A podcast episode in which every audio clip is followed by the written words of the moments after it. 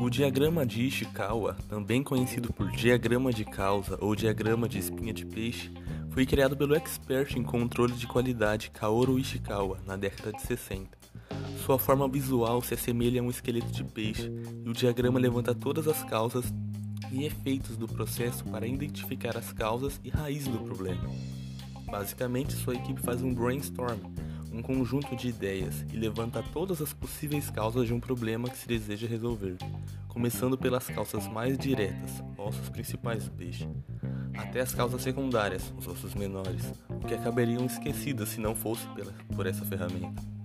Ele proporciona diversos benefícios para a gestão de uma indústria, mas a vantagem do diagrama é que ele é visual, simples e aplicável. Com sua aplicação, sua fábrica pode organizar as ideias da sua equipe em um só lugar, levantar e identificar possíveis causas destes problemas, definir níveis de importância para cada causa, entender melhor como são formados os problemas nos processos, melhorar os processos e produtos e descobrir outros pontos de melhoria à medida que desdobram o problema.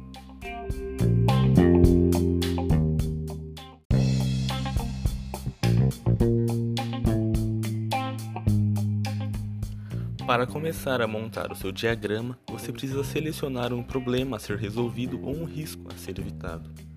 Monte o seu diagrama usando um modelo ou em uma folha de papel grande.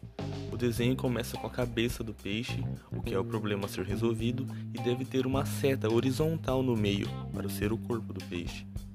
Com o problema definido e o esqueleto desenhado, chame sua equipe e faça um brainstorm para levantar todas as ideias de prováveis causas que estão gerando o problema. Agora chegou a hora de puxar as linhas adicionais para cima e para baixo, formando assim a espinha do peixe, e dividir as possíveis causas dos problemas em categorias.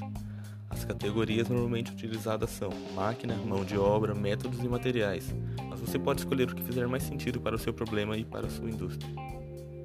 Com as causas principais definidas, agora chegou a hora de adicionar linhas horizontais, as linhas que você havia puxado para cima e para baixo. Nelas serão escritas as subcausas.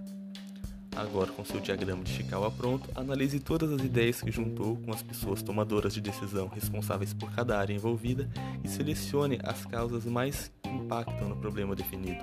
Depois de ter feito isso, faça um plano de ação para que você e sua equipe possam resolver essas causas.